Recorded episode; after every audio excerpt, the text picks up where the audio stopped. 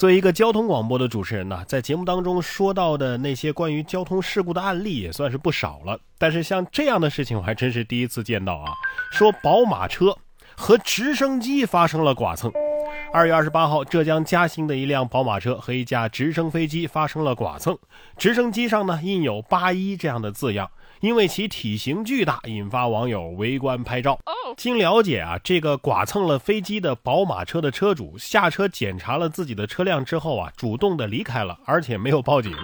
原来啊，这架飞机呢是军用的退役直升机，属于是嘉兴国防科普文化馆的展品。我觉得这事儿呢也不能完全怪这车主没报警啊，他要是报警的话，怎么说呢？喂，呃，交警吗？我这边发生车祸了，呃，我跟一架飞机撞一起了。那交警听完，不得过来查他酒驾呀？啊，您喝了几瓶啊？这不光开车不能酒驾呀，什么两行泪来着是吧？喝醉了之后开船也很危险啊。来看最强醉驾，俄罗斯货轮船船长醉驾撞了韩国大桥，还是二月二十八号。韩国釜山的一艘六千吨级的俄罗斯籍的货轮叫西格兰号啊，一头撞向了七千四百二十米长的釜山广安里大桥。涉事的船只在撞桥之后啊，试图逃离，但是被韩国的海警给截停了。经检测，涉事船长血液中的酒精浓度是严重超标。不仅如此啊，海警还发现这艘船在撞桥之前还撞了一艘游艇。这喝醉了的船长是不是这么想的？哎呀，没关系啊，我们俄罗斯人在宇宙飞船里是无敌的。哇！但是人家是宇宙飞船呢，老大，咱这船不会飞呀。不知道是不是对于俄罗斯人来说，清醒是小几率事件，醉驾才是日常。要怪就只能怪伏特加太吸引人了，是吧？建议船长赶紧站出来，态度诚恳一点，给大家道个歉。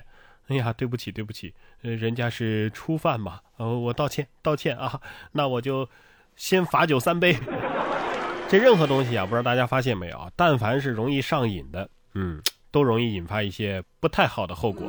不信，咱们接下来就来看一看这一期的《走进科学》，奇怪的尸体。近日，嘉定公安黄渡派出所啊接到了一个房东的报警，说他的这个出租房内的一个租客把房门反锁，躺在床上是一动不动，不管他怎么敲门、怎么喊叫，也没有一个回应。隔着窗户用竹竿捅了他几下也没反应。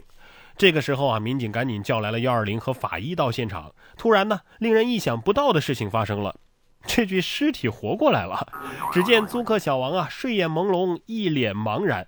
经过询问，民警才得知啊，他是玩游戏玩到早上六七点钟才睡觉，睡死梦中惊坐起，笑问公安从何来呀？啊，这小伙子一觉醒来，哎呀，自己身边咋围着这么多警察和法医呢？哎，会不会真的怀疑当时自己就已经成为是灵魂状态了啊？法医这个时候肯定很失望了，可以想象他们摇了摇头，嗯，对活物不感兴趣啊。警察同志还有很多正经的事要做，还有很多该抓的人要抓，所以咱没事啊，别老给他们添麻烦。不过呢，现在的很多逃犯都比较懂事儿啊，经常给警察抓他们提供便利。来看，只因为在人群中多看了你一眼，就确认了眼神儿，你就是我要抓的人儿。逃犯去看守所参观，当场被抓，完美演绎了什么叫自投罗网。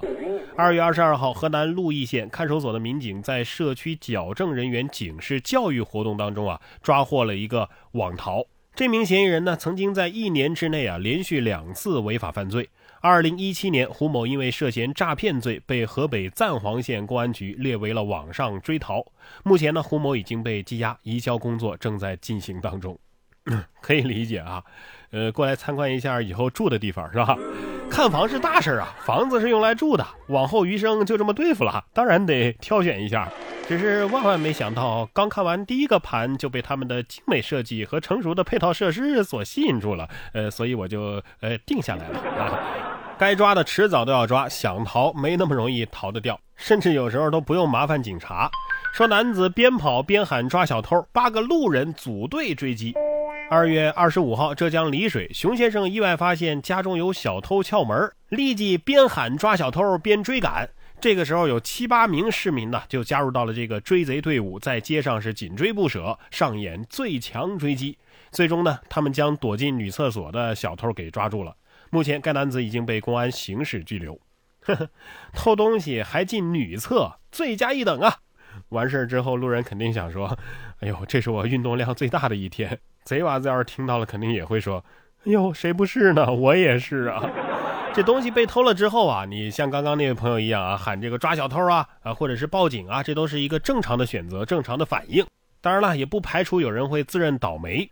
但是下面我们要说的这个哥们儿啊，就就厉害了哈，偏偏不走寻常路，他自己的衣服被人偷了，心里很不平衡，于是呢，骑着电瓶车到几公里之外的小区去偷别人的衣服泄愤。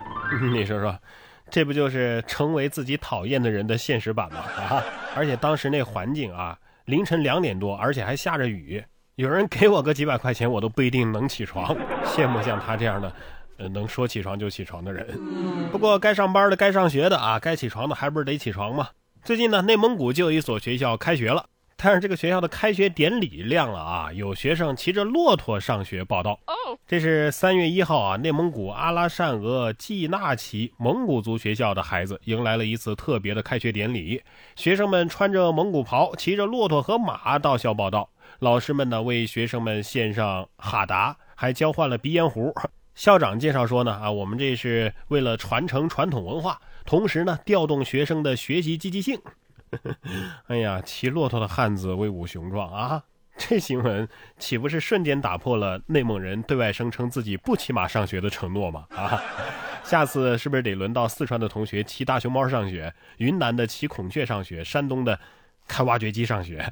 下面这条狗子一看也是上过学的，会报警的狗子。主人把手机落在桌子上，狗狗在家连拨十六通报警电话。这是二月二十一号，美国明尼苏达州警方连续接到十六通报案电话，但是呢，电话里只有狗叫声。警察于是上门搜查，结果发现报警的竟然是家中的两条狗。原来呀，主人把手机放在桌子上，狗狗呢，呃，可能是用爪子拍手机，无意间拨到了这个紧急电话。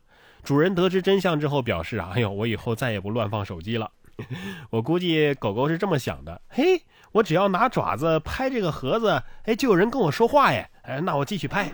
哼，谁叫你们出门玩不带上我的？呃，报警了。哎呀，要是下面这条狗也会报警就好了啊！说小偷进厂偷窃，看门狗热情欢迎啊，因为常给狗送吃的，成了好朋友。在浙江富阳啊，一个废纸仓库的老板发现厂里的废纸被盗了。